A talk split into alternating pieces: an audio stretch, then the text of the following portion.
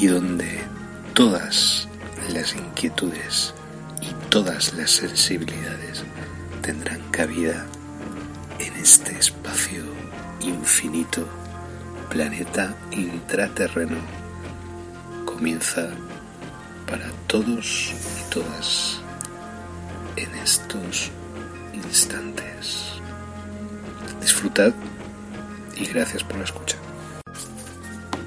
Bienvenidos al misterio en planeta intraterreno, donde todas vuestras dudas serán resueltas y donde todas las inquietudes y todas las sensibilidades tendrán cabida en este espacio infinito, planeta intraterreno, comienza para todos y todas en estos instantes.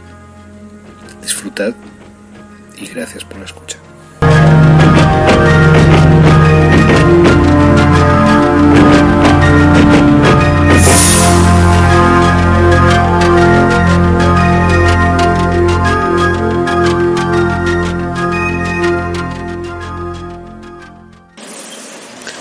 El tema ahora en concreto de todo lo que está ocurriendo es un poco la tesis inicial, original que teníamos con el libro de Planeta Intraterreno acerca de que en realidad esto es un golpe de Estado global eh, por parte de, del nuevo orden mundial, por parte de los Illuminati en concreto eh, y por parte en concreto de una facción bastante eh, beligerante, es decir, lo, digamos la punta de la pirámide.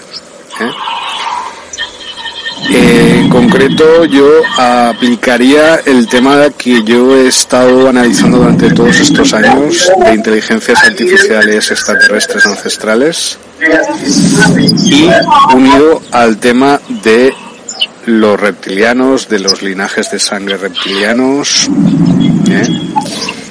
y sobre todo unirlo a, al sistema industrial militar, porque este ha sido un golpe de Estado militar. Es decir, si hasta ahora estábamos en una franja o en un perfil bajo, digamos, de preeminencia de las facciones más, ¿cómo explicarlo?, más... Eh, infiltradoras, es decir, como, digamos con un tema de colonización extraterrestre, pero en base a la infiltración, en esta ocasión lo que estamos viendo con el tema del coronavirus es, digamos, un golpe de efecto militar, los militares de todo el planeta, ¿vale? Es decir, ha sido una especie de golpe en la mesa por parte de los militares de todo el mundo para intentar de alguna manera volcar la situación social eh, y política en el mundo a su favor, ¿vale? Volver, digamos, a una especie de trust o de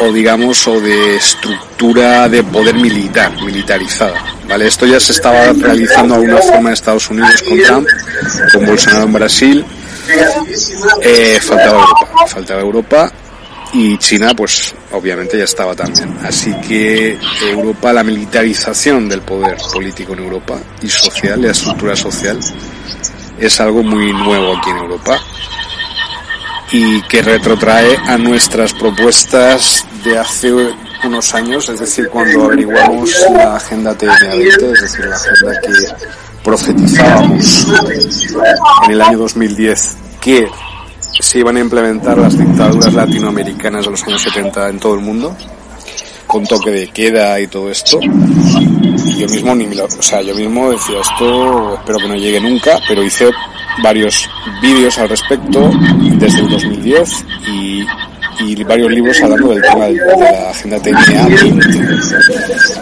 ¿Vale? Todos ellos saben de esta agenda y sobre todo los militares, claro, y sus oídos electrónicos. Pero digamos que como cualquier militar, tiene un hándicap los militares, que no son muy inteligentes. De hecho hay una rama dentro de, de, de cualquier ejército, de cualquier fuerza armada, de cualquier país, de cualquier planeta, cualquier civilización, se llama inteligencia, porque les falta.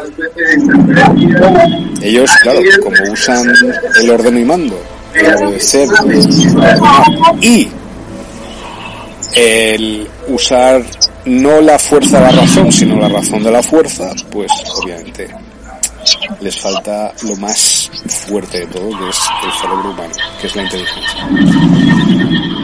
Entonces, claro, no les va a salir nada bien esto porque, digamos, tendrían que tener... Mm, bueno, hola, ¿qué tal? Bienvenidos a este nuevo programa de Planeta Intraterreno perteneciente al gran conglomerado de Radio Tanambi On Air 2020.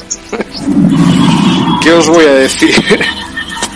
Pues os puedo decir que ya estamos viviendo los, días de la poshistoria, ¿vale? La nueva realidad está, entre comillas, que anuncian, en realidad es una poshistoria embebida dentro de una un conglomerado, una cuestión conglomerada muy parcializada, muy parcial. Es decir, teniendo una visión de la realidad muy parcial, no teniendo una visión completa o al menos más o menos completa de la propia realidad. ¿Por qué os digo esto? Lo vais a comprender pero rápidamente. Es decir, esto ha sido un ataque total y absoluto por parte del nuevo orden mundial.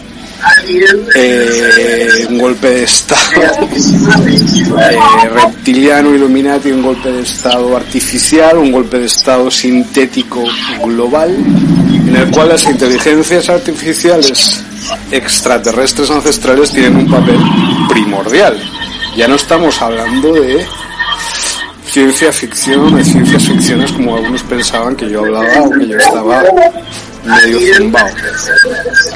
Sino que es real. Es decir, estamos hablando de cosas que están ocurriendo en estos momentos. Están muriendo gente como ratas debido a un virus que se supone que nadie sabe de dónde ha salido o hacia dónde se dirige, nadie sabe nada y están ocurriendo cosas muy extrañas, como pues por ejemplo dejando morir a gente en, residencias de ancianos. No mueren por coronavirus, sino deshidratados porque no le ponen el suero y están muriendo muchísimos aquí en España por ese tema.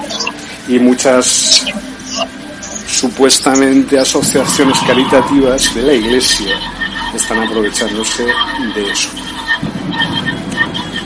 Eh, y también, por supuesto, instituciones parcializadas, digamos, del Estado español. Eh, bueno, entonces, claro, el tema es cómo podemos ahora conllevar todo este tema que está ocurriendo en el mundo, es decir, el erial, que yo llamo el erial de las inteligencias artificiales extraterrestre, ancestral. Es decir, que tiene precisamente el objetivo de crear un mundo desértico de cualquier tipo de actividad humana potente, fuerte, inteligente, utilizando la propia inteligencia humana en la resolución de problemas o en la resolución de eh, cualquier tipo de necesidad social, biológica, en estos momentos de cualquier sociedad, de cualquier conjunto de personas humanas o colectivos humanos. Así que respecto a todo esto, este tema, vamos a leer ahora eh, que acabo de escribir de eh, un compendio de tres razas extraterrestres, por un lado delfinarios, por otro lado los lemurienses y por otro lado de otra obra que se llama uh, Génesis 4, los inicios de la resistencia. Vale. En primer lugar, agradecer a Rosario Fuentes Lievana, Asociación de Ufología de Manises, por haberme animado a realizar este estudio. Sin ella todo esto sería imposible. Gracias. Ante prólogo, ¿a qué nos estamos enfrentando? ¿A qué vienen? ¿Qué buscan? En primer lugar, Antes de esbozar las principales características de estas tres razas extraterrestres en concreto, vemos necesario explicar un pequeño bosquejo de lo que son los aliens y a qué vienen aquí. Hay que hablar que ellos no se puede decir que sean malos o neutros o buenos, simplemente ven a nuestro planeta como una tienda de ultramarinos gigante, como unos grandes almacenes, incluso físicamente. El tema de los extraterrestres es que ven nuestro planeta como una tienda de ultramarinos como unos grandes almacenes y como en unos grandes almacenes, lo importante no es la personalidad de los que venden en las tiendas o los dependientes o el estado de ánimo de los dependientes, sino los productos, los precios y tal. Incluso los precios están regulados por ellos.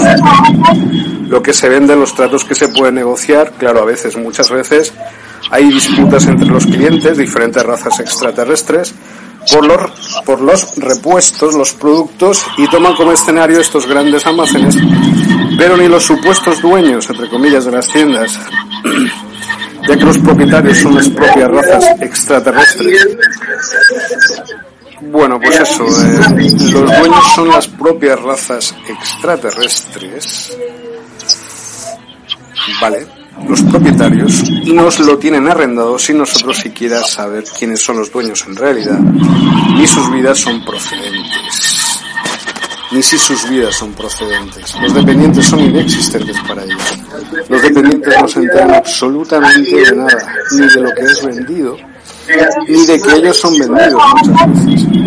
Y a veces se establecen relaciones entre los clientes y los dependientes y se establecen pactos en muy raras ocasiones. Ellos son los auténticos dueños de este planeta, incluso los precios están regulados por ellos. Entonces, de hecho, se pelean mucho entre ellos precisamente por los repuestos, por los productos y tal. Para ellos este planeta es un foco, pero no les importa nada a los dependientes. No se puede hablar de bien o mal de las intenciones de los extraterrestres, sino que en realidad les damos igual. Para ellos nosotros somos prácticamente inexistentes. No se enteran de nada los dependientes, o sea, nosotros. Ni siquiera sabemos que somos vendidos muchas veces nosotros como mercancía. Diferentes tipos de producto, carne, almas, pensamientos, etc. Mercado de esclavos en cierto modo. Los diversos grados o jerarquías entre los seres humanos se infieren por los diversos grados o jerarquías en cuanto al, desvelamiento de su nuestra conciencia, pero esto no depende de nosotros, sino que es dado por el grado al cual nos dejen llegar a la plataforma de circulación y libertad de movimientos del resto de razas del cosmos del universo, a lo que el resto de razas y especies del universo están acostumbradas a funcionar. Estamos hablando de estándares muy generales, no a tecnologías avanzadas ni a formas de vida muy dispares de la nuestra, de las cuales ni siquiera de las cuales podamos decir nada para evitarnos graves problemas de salud mental y física. O para incluso evitar nuestra desaparición física o una memoria de nosotros como si nunca hubiéramos existido. Para evitar esto no hablaremos y no deberemos hablar de tales estándares, así que nos ceñiremos a la mayoría de las razas y formas de vida extraterrestres.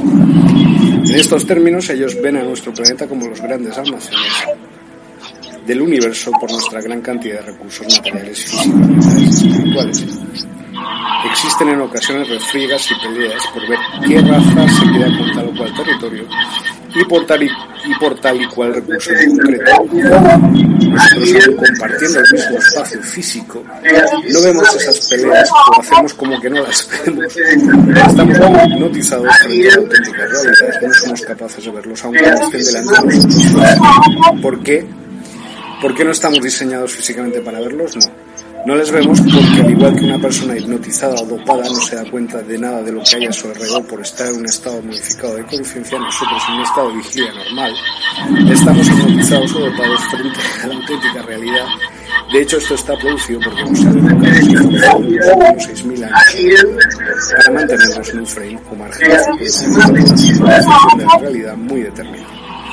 Ellos nos dejan tener una determinada forma de captación de los sentidos, las percepciones que nos llevan cerca del apercibimiento de la realidad, pero no dejan que tengamos el privilegio de sus sentidos, de sus percepciones, de sus capacidades, de los sentidos, que es lo que determina y construye la realidad tridimensional que nosotros vivimos como algo sombra y permanente en el tiempo.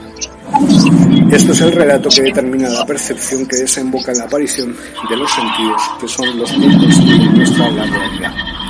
Saben que el relato como algo gramatical construye la percepción que conlleva la construcción de los sentidos, lo que se dice y se siente, y de los propios órganos de los sentidos de nuestras percepciones. Por eso están muy interesados en ingresar en nuestra realidad por medio de imponernos una determinada gramática que escribe el relato o que escriba el relato, que es en definitiva el que crea la percepción y los sentidos y la propia realidad, porque nos tienen domesticados. ¿Para qué tener necesidad de encerrarnos en corrales como nosotros a las ovejas si ya tenemos antidimensionales? Nos imponen el miedo para que no lleguemos a su percepción, para que no veamos las cosas como ellos. Ahora nos confinan como antes nos metían en guerras cuando llegamos cerca del nivel en el cual compartimos el parque en los grandes almacenes junto al resto de especies y por, eso todo esto del estado de alarma y del confinamiento. Pero no estamos solos, otras razas nos están ayudando a que seamos capaces de evolucionar, pero nadie nos va a sacar de nuestro estado subdesarrollado actual excepto nosotros mismos ni siquiera las razas con mejores intenciones. De eso debemos estar seguros. ¿Por qué? Porque entonces no seríamos adultos nunca y tampoco debemos ser invitados, sino entrar por nuestro propio pie y empezar nuestra auténtica existencia como especie en el universo. Pero no estamos solos en este camino. Todo esto es algo físico porque ellos viven en nuestro planeta o residen por determinados plazos desde siempre y comparten el mismo aire y espacio que nosotros bueno, no es el mismo aire, entre comillas. Algunos no lo necesitan, aunque respiran como nosotros, e incluso comercian con él, viven con nosotros a nuestro alrededor y dentro y fuera de nosotros. Les gusta ver cómo peleamos y discutimos, como cuando vemos una pelea de gallos. Y son ellos los que nos incitan, nos drogan y nos entrenan al igual que nosotros hacemos con los gallos de pelea. Pero no usan drogas, usan tecnologías muy superiores a las nuestras y modifican ipso facto nuestros estados de ánimo, nuestras percepciones. Este ha dicho aquello, o incluso pueden cambiar de forma para parecerse a nosotros mucho, para hacernos creer que este o aquel ha hecho esto o aquello. La mayor parte de las veces son los extraterrestres que no es que sean malos, ni buenos, ni neutrales, es que les divierte, porque pueden hacerlo por sus tecnologías. La mayor parte del daño que nos hacemos lo hacemos nosotros mismos y esto les divierte sobremanera. Este estado de confinamiento, por lo menos en España, está demostrando que la especie humana es solidaria, generosa, fuerte y sacrificada cuando se ve en peligro y que podemos y debemos crecer en esa dirección con sensatez, armonía y madurez. La gran palabra que define a los extraterrestres es engaño, deception en inglés. Porque pueden hacerlo, porque saben cómo hacerlo, y lo llevan haciendo desde siempre. Y no todos los humanos ni todas las razas se encuentran en este estado del estable como nosotros en la Tierra. Ya hay otras razas humanas compartiendo el cosmos como el resto de organismos conscientes y sintientes del universo. Pero de eso ya hablaremos en otro momento. Por ahora vamos a ocuparnos de estas tres razas que nos ocupan. Los Los siempre traen cambios estéticos, son una raza benéfica para la raza humana y a través del arte envían mensajes a los de gran innovación a todas las sociedades con las que se mezclan. Son morfos, pero en su forma original llevan un exoesqueleto que les hace poseer una especie de concha corona hecha de una especie de material ósea óseo, protegiendo las partes blandas de cabeza y torso. Bueno, eso por un lado, ¿vale? Y ya seguiremos hablando de este maravilloso libro.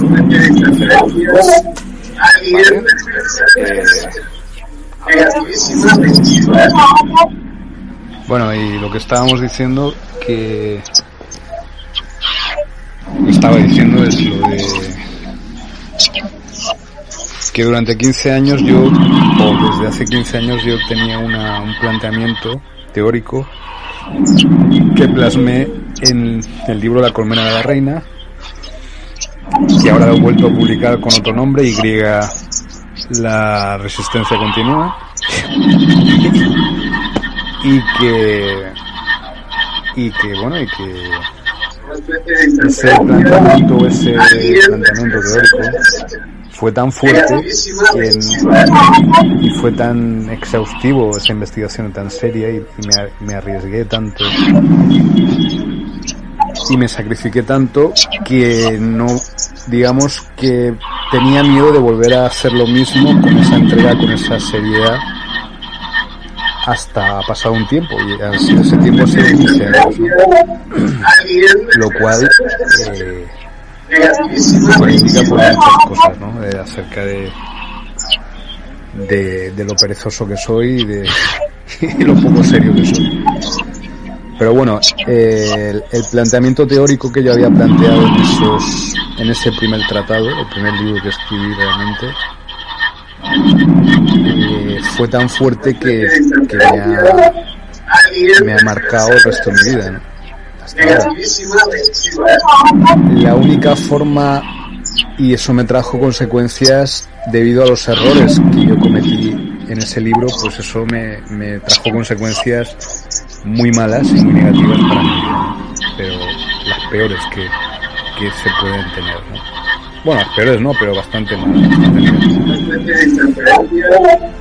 Y yo, pues, eh, como soy muy cabezón, pues no pensaba que era por producto de ese error de planteamiento inicial, ¿no? sino que simplemente es que la vida es así y que uno, pues, es eh, víctima de la vida y que uno, pues, pasa accidentes porque le pasan accidentes y, todas esas cosas y soy un escritor maldito porque soy un escritor maldito y esas cosas. Pues no es así.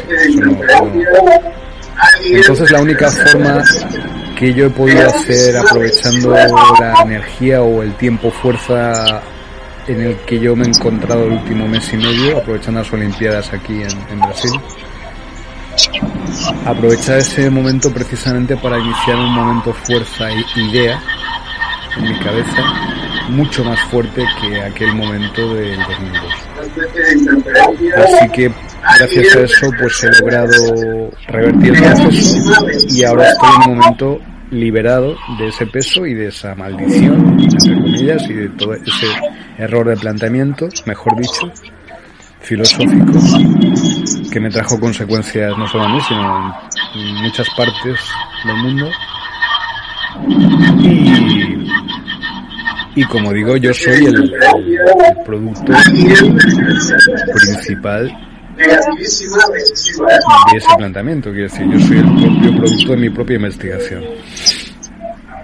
Un filósofo o una persona que se dedica al mundo de las ideas, o artistas, o personas así que realmente se, se dedican a, con profundidad al tema de ser humano, deben ser ellos mismos los que sacrifiquen sus propias vidas al máximo para poder sacar los máximos la, la,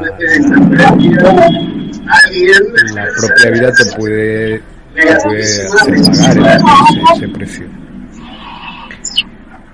Yo creo que es necesario para, y más en estos momentos de tanta tontería y de tanto jijijaja y de tanta superficialidad en los planteamientos.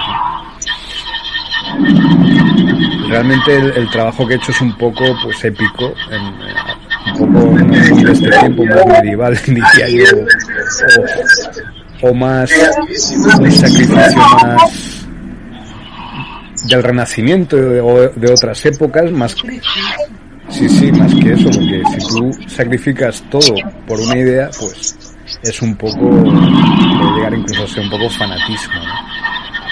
Pero bueno, no fue el caso porque afortunadamente pues tengo recursos para poder discernir un poco, no mucho, entre lo bueno, lo malo y lo, realmente eh,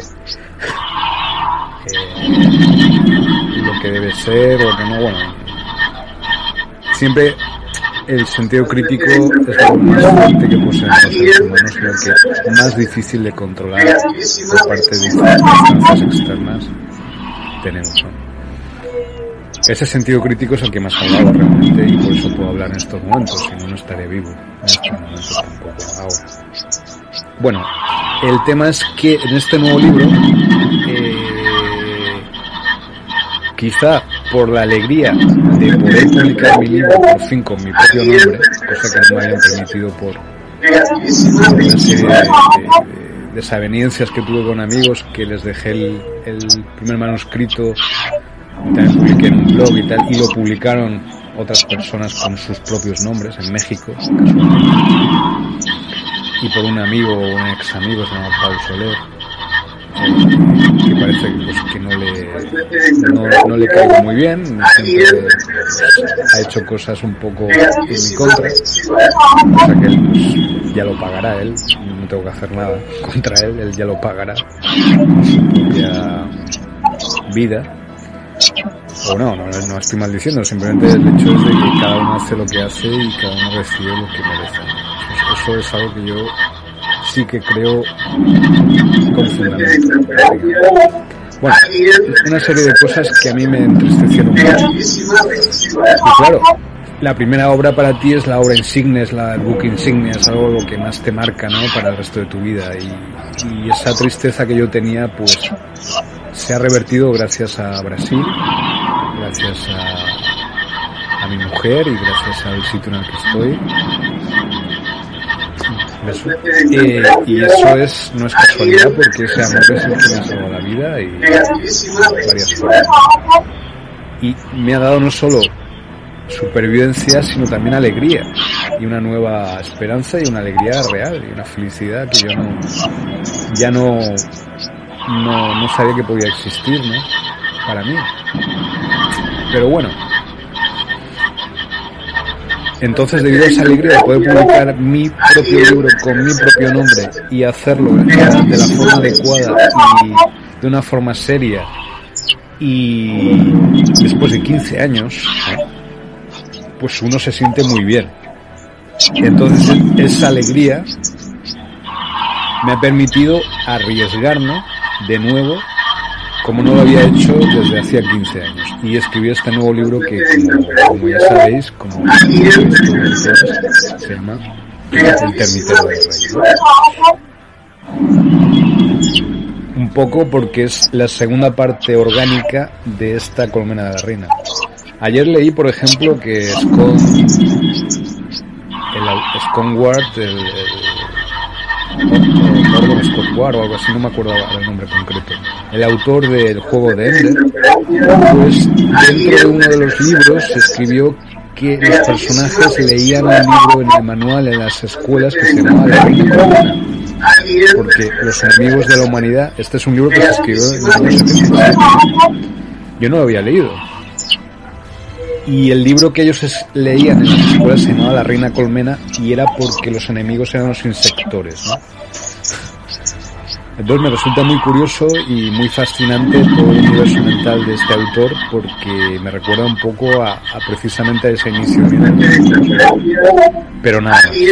Ese es el punto de... Después, en El Termito del Rey eh, no es un libro de ciencia ficción, como los de este autor, sino que es un libro de no ficción, es más un ensayo filosófico sobre el mundo actual o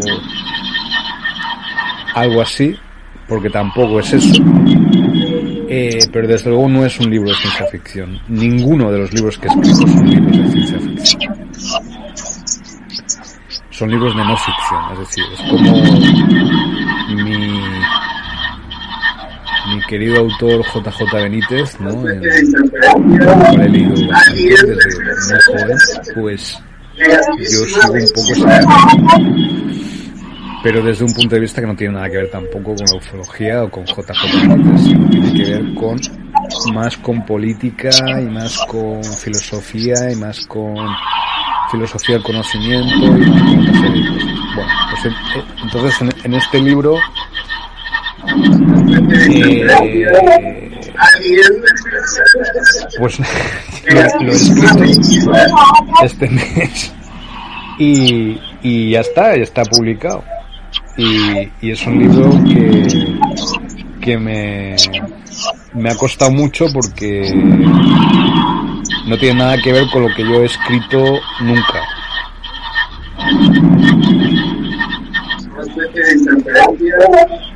No tiene nada que ver con lo que yo he escrito nunca y, entonces eh, lo nuevo lo, lo, nuevo diferente es lo que yo quería deciros sobre Acuario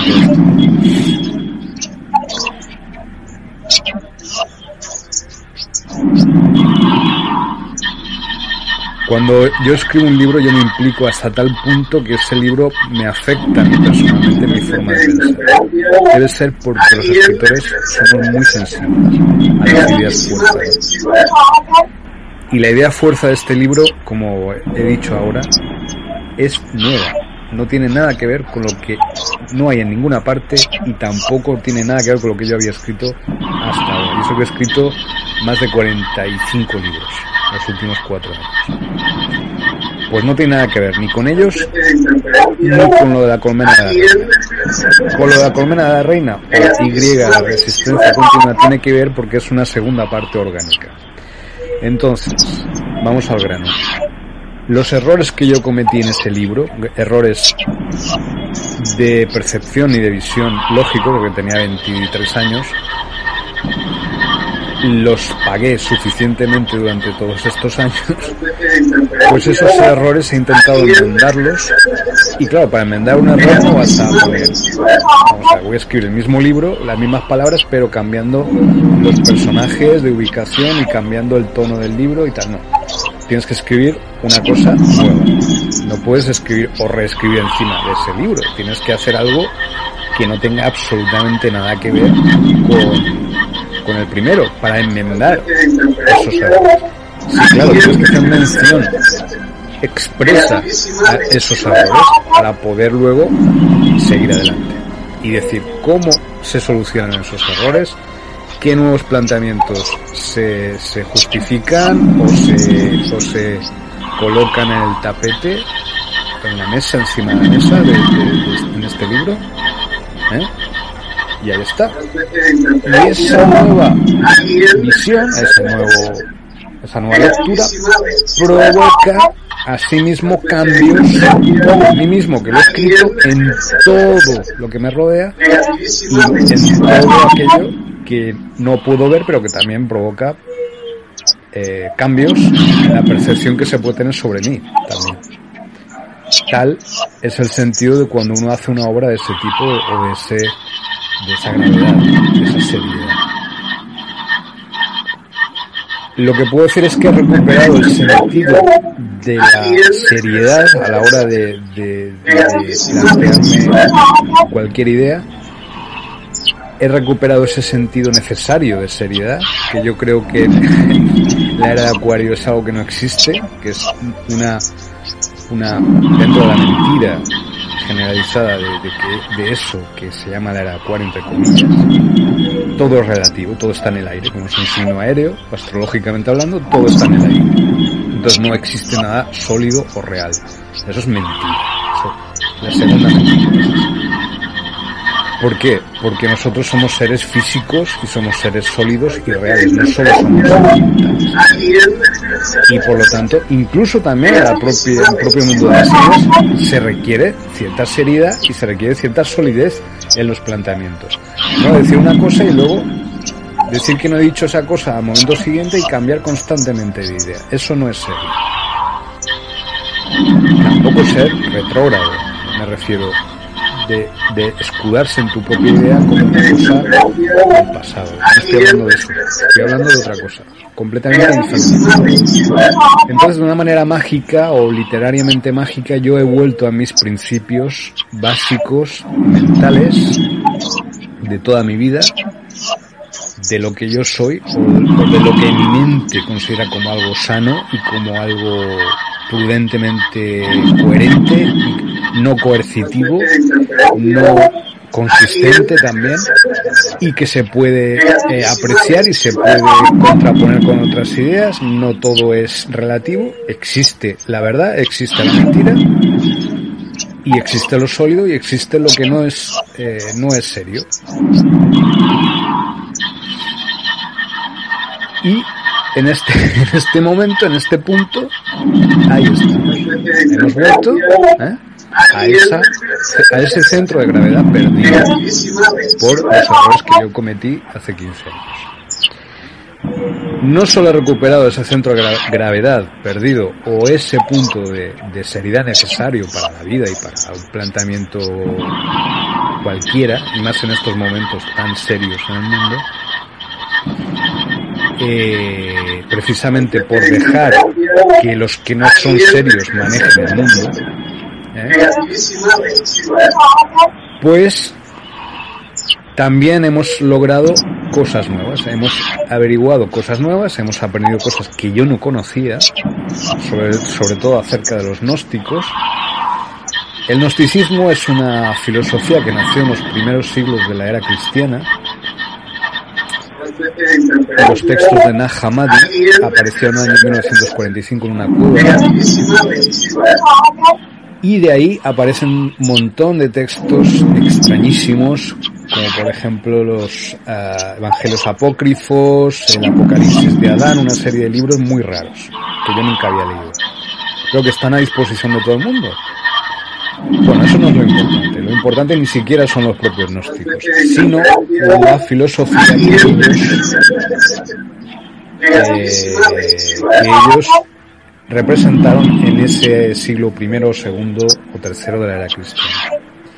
Yo empecé a leer los textos con el lenguaje original de esa época y me sorprendí a mí mismo al ver que son completamente contemporáneos, es decir, que se pueden es como si ahora, con muy pocos cambios, tú lees ese texto y parece un, texto de un cyberpunk o de alguien que está en la deep web, es un, criptoanarquista o alguien así. O son textos extremadamente potentes ¿eh? y extremadamente extremadamente eh, anti la propia realidad. Es decir, tú lees eso hoy en día, las personas se escandalizarían, ¿no? Se escandalizarían todo el mundo hoy en día con un mundo tan controlado, tan tiránico que estamos viviendo y tan absolutamente falto de salidas por ningún lado. ¿Eh? Eso es. Ahí está la clave.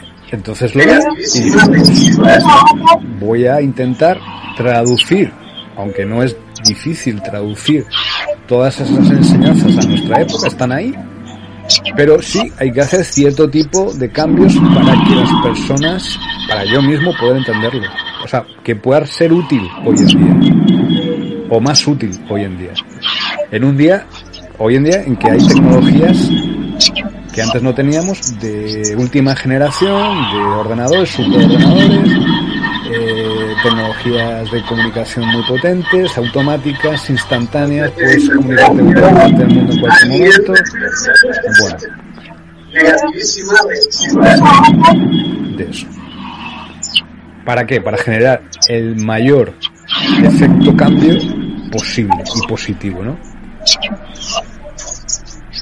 Eso en segundo o tercer lugar y ya está. Eso es lo más importante. Y entonces, lo que descubrí de los gnósticos es el concepto de unos seres que se llaman los arcontes. Y, y es el análisis de cómo esos arcontes surgieron en el primer momento en que se generó nuestro universo conocido. No el universo, sino el nuestro, el nuestro de materia y forma y todos los problemas y todas las dificultades que estamos eh, llevando y que tenemos tienen que ver con estos arcontes, con estos tíos, que no dejan de molestar siempre. Son una anomalía del universo o una disarmonía, mejor dicho, del universo o del espacio. Y esto tiene que ver con todas las teorías cosmológicas actuales con todo el tema de la computación cuántica, con todo el tema de realmente podemos viajar en el tiempo, realmente podemos acceder a otras partes del universo de otra manera. Hay otros mecanismos, otras tecnologías que no son las nuestras que conviven con nosotros. Estos arcontes no vinieron de nuestro planeta, vinieron de fuera de nuestro planeta y nos invadieron hace millones de años y se mantuvieron escondidos en nuestro mundo incluso antes de que hubiera vida. Y los gnósticos los conocen, los conocían al mismo tiempo, aunque no estaban en nuestro planeta. Los gnósticos estaban en otros planetas, donde había humanos nuestros padres o nuestros ancestros, o como queréis llamar nuestros antepasados, o, como tal. Vinieron a este mundo y se dieron cuenta de que existían los mismos problemas de los que ellos huyeron, o de los que ellos venían enfrentándose y se convirtieron en una escuela de pensamiento que apareció en el siglo I o II de nuestra era, de la era cristiana, que se llamaron los gnósticos. Y ya está. De eso, más o menos, eso es lo que he averiguado. Que parece una película de ciencia ficción, pero que no lo es. Después de muchas averiguaciones que yo he podido eh, porque entonces, eh, desde un punto de vista serio, ¿eh? No estoy hablando de los millones de cuentas de YouTube que solo dicen gilipolleces, que si extraterrestres, o sea, confusión por todas partes. Y que si tal, no. Estamos hablando de una cosa eh, muy seria, que se llama la filosofía gnóstica. Y que por lo menos intentaban, aunque no sean muy serios, intentaban serlo, intentaban ser serios porque el tema es grave serio, grave, muy poco poco dado a bromas. ¿eh? Entonces eh, ellos intentaron salvar la mente del ser humano, porque la mente del ser humano está cohabitada por programaciones que no son humanas y intentan siempre que no lleguemos a nuestra esencia mental, es decir, a nuestra capacidad normal y natural de pensar. Es simplemente eso. Y tú vas analizando las cosas y te vas dando cuenta de que en realidad eso ha sido un mal que siempre ha estado con nosotros y que no forma parte de nosotros. Entonces es lógico pensar que, que ha venido de fuera y que ha venido de otra parte del universo, posiblemente, porque el universo es muy grande, hay muchas formas de vida que ni siquiera nos podemos imaginar, seguro, y que eh, han estado cohabitando con nosotros porque ellos nos quieren, nos quieren, quieren, quieren todo lo que nosotros tenemos. Sobre todo nuestra mente, es algo muy apreciado entonces, eh, simplemente pues llegué a una serie de conclusiones y de investigaciones. Y en este libro pues plasmo también esa segunda parte que sí que puede ser un poco menos seria, un poco más, pues este tío, un poco ufólogo, un poco ciencia ficción, que eso ha un poco del tema, ¿no? Podría ser, y yo estoy de acuerdo en eso, porque yo no, no me creo nada de todas estas cosas, pero es que las evidencias, las pruebas están ahí también, entonces, pues bueno, hay que, hay que verlo con seriedad también Pero si está escrito en ese libro, lo escrito de esa forma, porque en realidad también creo que, he encontrado algo. Entonces, ya para terminar, eh, lo, lo que en, en ha metido ahora Colombia no sé por qué, pero bueno. Lo que, lo que planteo en, en entonces en el tema de, del libro es un, un pasaje de estas de estos textos gnósticos en el cual se define cuál fue el origen del universo y cómo fue desde un punto de vista cosmológico el origen del universo. Y, y ese primer momento qué tipo de entidades se generaron o se degeneraron de la fuente. Describe con detalle cómo fue ese primer momento de creación del universo. Y en base a fractales, en base a una serie de, de ejemplos. Y aparecen otra serie de cosas que también nos pueden sorprender, ¿no? Por ejemplo, la, enorme educación o exquisita educación de Stanley Kubrick en la, película 2001, Una, una odisea del espacio. Esa educación no se de Stanley Kubrick aparece en cada aspecto de, esa película. ¿Vale? Y no voy a decir más porque yo creo que ya he dicho suficiente, ¿no? Y ya está, simplemente pues que es un libro, este, este que he escrito, un libro eh, equilibrado, no es un libro exagerado, no es un libro hecho con, las tripas, sino hecho con, el, con la cabeza. Y desde ese punto de vista que estoy muy, muy, muy muy, contento por haberlo escrito y los resultados son muy, muy, muy buenos. Y estoy muy, muy, muy alegre y muy contento de poder haber por fin llegado al núcleo de mi pensamiento y haberlo expresado con palabras que son mías. He puesto ejemplos, como sabes, los gnósticos, pero es un libro y lo he hecho en el momento justo, con las condiciones justas, con las fuerzas justas, sin exagerar, y al mismo tiempo es un libro potente, no es un libro fácil, ni es un estudio barato, ni es un videogame, ni un juego, ni nada de esto, aunque se podría hacer un videojuego también, sino que es un libro. Y es un libro estoy orgulloso y que me siento orgulloso de haberlo escrito y por lo tanto creo que la sensación que me queda nunca había tenido esta sensación. Y es una sensación muy, muy buena, muy buena. Y después de haberlo escrito, estoy varios días con esa sensación. O sea, no es una sensación que vaya a pasar así como cualquier cosa. Lo cual me indica también que he socavado los cimientos de algo y he logrado acceder a los cimientos de mi enemigo y he logrado, acceder, sobre todo lo más importante, acceder a los cimientos de mí mismo, porque el mayor enemigo que yo tengo soy yo mismo. Y ya está. Y, desde ahí, bueno, también hay otros, claro, que no son yo mismo, que también son enemigos, claro. Pero bueno, eso es relativamente secundario, ¿eh? como ya como ya sabéis.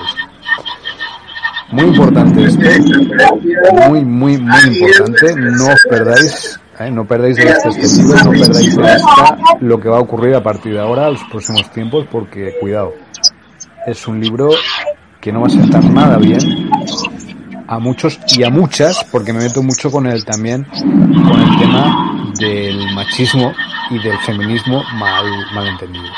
¿eh? Es posible que sea atacado por, por ambas partes, seguramente por feministas, lo cual yo estoy preparándome para ello, lógico, o incluso también por eh, por cierto tipo de fuerzas que son por supuesto opuestas a lo que quiere transmitir este.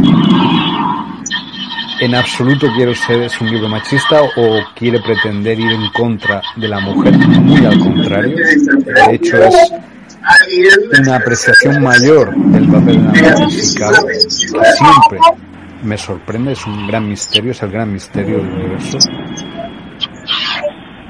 sino que estoy en contra un poco de la utilización de la mujer precisamente también de, la mujer a través de estas ideas feministas mal entendidas como feminismo. Hay, otro feminismo que está eh, insurgente, que está surgiendo, que es un auténtico feminismo, que es un feminismo realmente incluyente y un feminismo absolutamente extraordinario y con una calidad humana que ningún hombre va a poder ver los límites, eh, y lo cual yo defiendo en este libro. Entonces, quiero dejar muy claro este planteamiento y para, que, quede muy, muy, muy claro y el enorme, el enorme respeto, incluso mayor, que, tengo hacia la mujer. Por, por, porque si no, estaría hablando en momentos ahora con vosotros. Y quiero que quede muy claro en estos momentos que voy a recibir ataques. Y este libro es muy claro, es un libro políticamente incorrecto y es un libro, sin embargo, muy correcto. Y deja muy clara las cosas y de que realmente quién es quién hoy en día. Pero no quiero entrar en esas discusiones que solo favorecen a la chusma intelectual. Simplemente voy a las personas serias, a los planteamientos eficaces, serios, y que realmente son parte de lo que somos nosotros como seres humanos. Entonces son las dos partes, la parte femenina y la contraparte masculina, porque la base es femenina, pero la contraparte masculina también es Las dos son importantes. en su propia definición de cada uno porque son diferentes. Y esto es muy importante porque forma parte de ese equilibrio cósmico que yo creo que ahora no existe y que es necesario volver a, conseguir, ¿vale? Ya está, no tendría por qué dar más explicaciones realmente, pero tengo que darlas porque vivimos en momentos indefinidos, momentos muy mentirosos, momentos muy falaces y, como digo, muy superficiales. Entonces es necesario ser doblemente serios a la hora de hablar de estas cosas porque yo creo que que merece la pena, es lo más serio. Y fuera de las religiones, de cualquier religión, fuera de cualquier ideología barata, y fuera de cualquier intento de control mental, eh, por parte de cualquier organización, institución, etc. ¿Vale? Incluso he bebido de una web a la hora de escribir este libro y he hecho, me arriesgo mucho en otros y yo creo que es un libro completo sin pretender que fuera completo. Simplemente es lo que es. Es un libro bonito y es un libro serio, como digo a la vez. Aunque simplemente es un libro contundente. ¿Vale? Y nada, pues eso.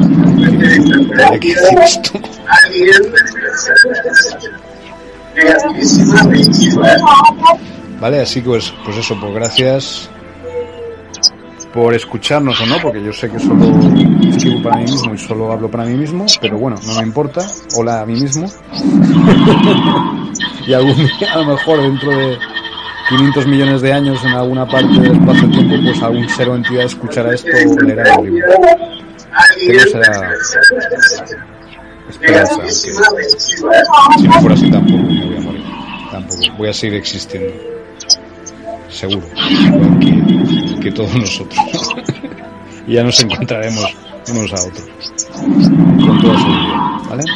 Así que nos, nos, eh, no os sintáis cohibidos a la hora de declarar lo que queréis declarar acerca de este libro o lo que pensáis.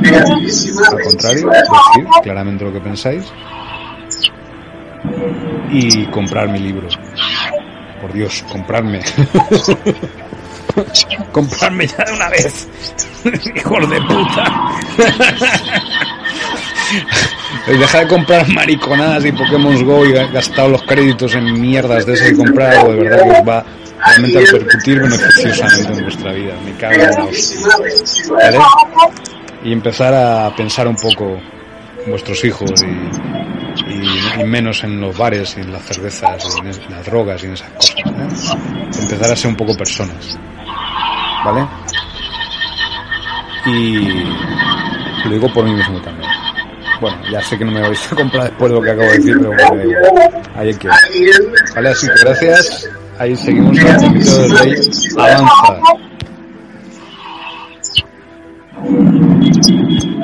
Bueno, he realizado otro experimento desde el centro modular de la galaxia. Si he tardado tanto hoy es porque estaba pensando mucho eh, cómo debía hacer las cosas. Y bueno, intenté construir mentalmente una interface dentro de 500 millones de años en el mismo lugar, aquí en centro modular de Epsilon, que en el futuro con una nueva civilización construir un observatorio para que ellos puedan recibir esa onda de pensamiento justo en ese momento. ¿Cómo pueden encontrar esa onda de pensamiento dentro de millones de años? Entonces yo estoy de fruto lleno de semillas en la naturaleza nada se pierde todo se conserva, ¿no? Se... Entonces, esa onda de pensamiento es posible que haya algún tipo de energía que árboles, la naturaleza en sí pueda, eh, y que luego en el futuro, dentro de 500 millones de años, puedan reconquistar y recuperar a través de los códigos de la. Tal y como lo conocemos ahora ahora. Eso es lo que quería decir. Noche se encuentra en el centro modular de la galaxia, de la galaxia Epsilon, centro reparador de la galaxia Epsilon. Gracias a todos y a todas. Sí estoy con 2016. Audiolibro El hombre y los dioses, historia temática de la humanidad, de Charles Pichon. Fíjate en este pórtico enano. Tiene dos rostros, dos caminos. Reúnense aquí. Nadie los ha seguido hasta el final. Esta larga calle que desciende se prolonga durante una eternidad. Y esta larga calle que sube es otra eternidad. El nombre del pórtico está inscrito en su frontón. Este nombre es instante. Nietzsche hacia la Zaratustra. Los dioses pasan, pero no Dios. Al contrario, cuantos más pasan, más Él aparece. Es como un faro en un eclipse, que cada vez se torna más luminoso. Está tan cerca esta alborada religiosa que a cada instante cantar en el desierto donde acabe este libro, Michelet, la hechicera. Advertencia. Salvo en su primera parte, casi por completo imaginaria, y en la segunda donde se mezclan la, la hipótesis verificada y la simple leyenda, este libro está constituido de hechos. Es decir, el autor se ha remontado a las fuentes, autores griegos, latinos, Antiguo Testamento, Veda, Libro de los Muertos, Avesta, o en el original o en sus traducciones reconocidas.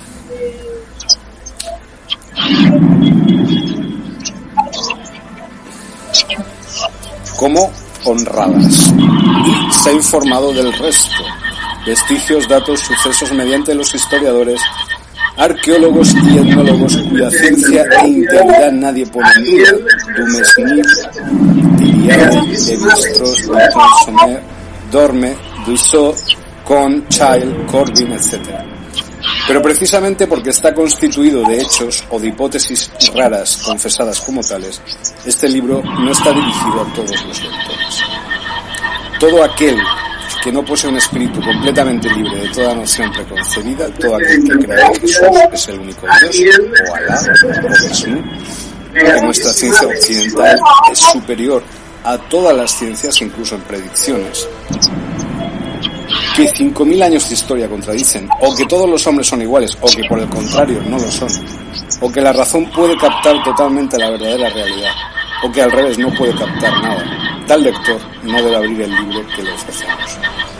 Jamás podría tolerarlo y comprenderlo, tal como no puede tolerar y comprender la mayor parte de los hechos que componen la trama de su existencia. Prefacio Las dos flechas del tiempo. ¿Por qué este libro? De pie sobre su bicicleta, extenuado, encorvado, un ciclista sube una cuesta. Desde el norte el viento sopla directamente hacia él. La cima que entregó es una meseta desierta. Feliz, silbando descansado, otro ciclista se abandona la embriaguez de la carrera. El viento le empuja, sus pies se extienden campos pardos y verdes, una laguna, un mosaico de bosquecillos, el Edén. Pero en ambos casos podría tratarse del mismo hombre, de la misma máquina y de la misma ruta, simplemente habría cambiado el sentido de la marcha. Todas nuestras acciones en el plano espacial pueden adoptar este aspecto. El niño que se dirige desde su casa al colegio es el mismo niño que regresa por camino, con la misma cartera. Sin embargo, la ruta es más corta, la cartera menos pesada, el niño canta según que vengamos del norte y marchemos al sur, o que vengamos del sur y marchemos al norte. Según que nos separemos de un lugar, de un ser, de una costumbre, o marchemos a su encuentro, todo es negro y trágico, quisiéramos llorar. O bien la vida es bella y sencilla y una carcajada, o bien la vida es bella y sencilla y una carcajada alegra nuestro semblante. Pero aparentemente ninguna de nuestras acciones en el plano temporal presenta este doble aspecto. Aparentemente el tiempo por donde vamos es una ruta de dirección única. El pasado que dejamos, el pasado que dejamos, eleva un mundo opaco y este nos sigue de cerca, se aferra a nuestros actos. Al otro extremo del camino, junto a nuestros pies, hay un enorme agujero, el porvenir. Un día caeremos en él y lo sabemos, pero continuamos nuestra marcha impulsados por el pasado sin fallo que impide nuestro retorno.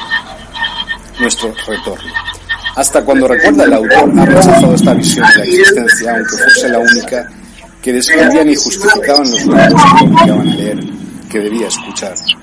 En sí mismo no hallaba ningún argumento que oponer a los sabios y a los prudentes, al contrario, a fuerza de pruebas, la vida le demostraba que tiene un sentido, una, una dirección única, irreversible, irresistible, que solo los locos o los místicos sueñan con un retorno, con un ascenso del camino en todos los mortales descienden. Pero el deseo era más fuerte que la razón y finalmente en plena conciencia, en plena conciencia del absurdo de su marcha, el autor tuvo que retener la hipótesis inconcebible de una ruta, de una flecha del tiempo inversa, que podría remontar desde el porvenir al pasado. De esta voluntad, primero obstinada y desdichada, después ardiente y como necesaria, ha nacido este libro. Cuenta una nueva historia de la humanidad, según la cual los hombres, los pueblos, las civilizaciones han grado a grado seguido una, una flecha del tiempo, luego la otra, es decir, una historia en varios puntos contraria a la de los historiadores.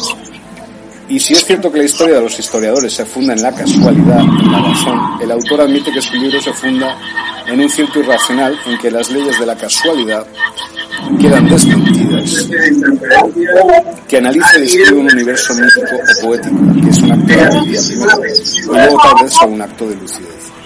Lo sabemos, el historiador comprueba que las civilizaciones son mortales y que toda cultura humana acaba por desaparecer en el agujero del porvenir. Pero es así verdaderamente. Sin duda las murallas de las ciudades se desploman y los pueblos mueren. Pero este final de una época es el final de la vida. La destrucción de todas las obras es el desierto y la muerte. O bien otra visión puede revelar paralelamente al camino de la destrucción otra vía formadora y organizadora. Entonces, se excluyen o se complementan las dos visiones, como la noche completa el día. Distintamente, ¿ha visto el historiador todo lo que es posible ver? ¿Le permite la observación que nos presenta comprender plenamente toda la realidad? Una rápida verificación de las sucesivas culturas, entre comillas, tan lejana como nos enseña la historia desde la antigüedad, muestra que la humanidad no cesa de oscilar entre los tiempos del materialismo, entre comillas, y los tiempos del misticismo, entre comillas. ¿No sería conveniente estudiar cómo pasa de una época a otra? A esta cuestión el historiador objetivo, entre comillas, no contesta jamás. Tan profundo le parece el foso que separa las ciudades de la razón, tiempo del libre pensador o, del racionalista, las ideas religiosas rechazadas como infantiles. El que evoluciona del pasado al porvenir, el progresista, pretende evolucionar de la infancia a la edad adulta, sabe, cree saber, cómo una cultura mítica se torna racionalista, pero ignora el paso a la inversa, que es el límite que en el límite niega. Esto llega al punto que desde la obra de Condorcet, numerosos historiadores han pretendido sostener la hipótesis aberrante de una época materialista, la nuestra, sucesora por primera vez de las milenarias de magia y superstición. Si este paso de una edad religiosa a una edad científica le parece menos infranqueable es que él pueda a placer estudiar su marcha, su mecanismo, desde la Edad Media cristiana a nuestro siglo XX. Pero igualmente el último paso de un tiempo materialista a un tiempo de misticismo, de la época helenística a la época cristiana, no parece tan alejado que no pueda ser objeto de serios estudios, a pesar de las irreparables destrucciones de las grandes bibliotecas de Pérgamo o Alejandría. Desde hace dos siglos y medio se conocen y consultan documentos y testimonios esenciales como bastaría demostrar la historia de los judíos, publicada a finales del reinado de Luis XIV y que analiza correctamente las costumbres y las creencias de las sectas saduceas, fariseas, esenias, terapeutas en el primer siglo del cristianismo. Las dos flechas del tiempo. El gran obstáculo no es pues la ignorancia, es el terror del salto que confesaba Albert Camus y que todos los racionalistas experimentan enmascarándolo a veces con el desprecio. En realidad este salto es un retorno, una conversión, según el lenguaje místico, según el lenguaje científico, una inversión de la orientación vectorial. Toda idea mística toma su origen en una cierta concepción de la finalidad del hombre y de esta concepción deduce el comportamiento actual que necesita tener. Por lo contrario, la idea racionalista procede de la causa al efecto. Costa de Beauregard, Costa de de quien tomaremos prestados algunos elementos de nuestro prefacio 2, hace que la flecha del tiempo racionalista una, hace de la flecha del tiempo racionalista, perdón, una imagen clara. De un rastro de pasos en la arena, el sabio no deducirá que un hombre va a venir andando a reculones para borrarlo, sino que ha llegado un hombre y que el rastro es la prueba de su paso. Luego el sabio afirmará que todo hombre que pasa por aquel lugar dejará un rastro análogo. Afirmación siempre precisada y restringida por la consideración de los datos más diversos. Dirección de la marcha, paso del caminante, índice gravitacional, velocidad del viento, horario de mareas. En fin, de estas informaciones el observador científico sacará la predicción de que la transformación perdón, repito, de que la transformación observada se producirá siempre en condiciones idénticas, ya que el desarrollo de una ciencia consiste en precisar más cada vez más la naturaleza y el número de las condiciones necesarias. Esta ley se expresa conteniendo a todas las leyes científicas, diciendo que la visión racional se orienta del pasado al porvenir y no puede orientarse en sentido inverso, lo que daría como origen al suceso una causa aún por venir. El sabio no tiene derecho a basar su razonamiento en la eventualidad de una finalidad cualquiera. Debe tratar de saber por qué las cosas son como son, sin establecer cómo han llegado a ser. Esta negación de la finalidad entraña, naturalmente, una postura de indiferencia a todas las consecuencias de la investigación. Había, hace unos años ya, la tesis del desinterés de la ciencia sostenida por el gran físico vienés Schrödinger 3. Esto puede llegar incluso hasta la respuesta que el padre de las V2, Von Braun, dio hace unos meses a los periodistas que se extrañaban de su desinterés. El sabio no tiene que preocuparse por las aplicaciones que los políticos saquen de sus descubrimientos. Yo no trabajo para un fin utilitario, sino por simple amor a la investigación. Esta postura, además, es la del historiador que se guarda bien de suponer una finalidad en los acontecimientos que observa y describe, ya que el historiador, como el químico o el astrofísico, procede de la causa y no concibe que haya otro camino posible, la entropía universal. Pero esta visión particular del mundo entraña una notable consecuencia. Como ninguna causa puede producir un efecto sin un gasto de energía y este gasto impide el retorno al estado anterior de la materia, las informaciones recogidas por el observador científico presentan necesariamente los fenómenos bajo un espectro Tal fue, por ejemplo, en termodinámica el principio de Carnot, según el cual en una transformación cíclica termal puede haber trabajo consumido y calor producido, pero a la. Luego, fuera del circuito monotermal, este calor producido será siempre emitido de un cuerpo más caliente a otro más frío, donde será inutilizable. Prácticamente esto significa que, contrariamente al primer principio de la termodinámica, no existe equivalencia real entre el calor y el trabajo, mientras que el rendimiento teórico máximo de una locomotora debería ser de orden de 0,23, caerá en realidad a 0,16. El rendimiento de un motor de explosión caerá de 0,53 a 0,33. Cabe asimismo, cabe admitir asimismo que el principio teórico de la conservación de la energía, la energía de un sistema aislado se conserva cambiando de forma, jamás se verifica, ya que toda transformación de energía eléctrica en energía química o cinética, por ejemplo, va acompañada de un recalentamiento de la porción del circuito donde se efectúa la transformación, efecto Joule, y la producción de esta energía térmica irrecuperable corresponde efectivamente a una pérdida de energía, fenómeno irreversible aunque de hecho una cierta parte de energía se degrada cambiando de forma, se convierte en calor y este calor jamás volverá a convertirse en energía por lo menos integralmente. En física nuclear, cuando un átomo de helio debiera pesar 4,03302 unidades de masa, dos protones de 1,00758 y dos neutrones de 1,00893, el peso, el peso atómico total no es más que de 4,00280 unidades. La diferencia comprobada corresponde a una pérdida de energía en el momento de la formación del helio, según la relación einsteiniana que asocia la energía a la masa, o sea, un gasto de más de 650 millones de billones de ERX. Este gasto se comprueba en mayor o menor grado en el origen de toda transformación nuclear, tanto mayor cuanto más estable sea el cuerpo obtenido. El helio es menos estable que el hierro, cuya formación exige un gasto mayor de energía de enlace. Mucho antes del advenimiento de la física nuclear, Rudolf Clausius determinó, ya que todas las transformaciones de energía no son posibles, sino solo algunas de ellas y en ciertas circunstancias. El físico da el nombre de entropía a la medición de este grado de irreversibilidad del fenómeno y constata que en un sistema dado la entropía total solo puede crecer y nunca disminuir. Incluso ha hecho falta la conjunción de dos investigadores, Boltzmann y Gibbs, para establecer una fórmula de la entropía en mecánica estática basada en la medida cuantitativa de la agitación térmica o del carácter heterogéneo de las mezclas. 4. De modo más general, la ciencia no estudia más que los vestigios de las destrucciones dejados en el orden de la, de la, naturaleza por los acontecimientos anteriores a su propia observación. A veces sin confesarlo, a veces proclamándolo, el sabio postula siempre la existencia de una edad de oro, cuyas observaciones no le revelan más que la creciente degradación.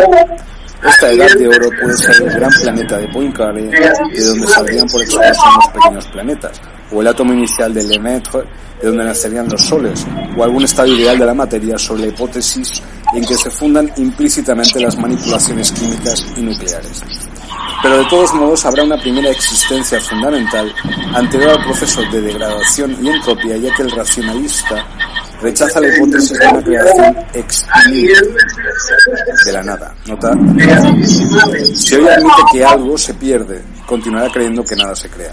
El punto de vista del historiador tampoco parece diferente en esto. También constata en los siglos pasados solamente caminos catastróficos. Las civilizaciones se derrumban, las culturas se extinguen. Y también concluye que todo se deteriora y termina en la nada. Al cabo de los siglos, las naciones, al cabo de los milenios, las razas, al cabo de millones de años. Pero sobre todo lo mismo que el físico. El historiador no puede comprender cómo nacen las razas, las civilizaciones, las lenguas, las culturas, ya que sus observaciones jamás le darán la clave de estas primaveras, hundidas en periodos que pretenden legendarios y renuncia a conocer.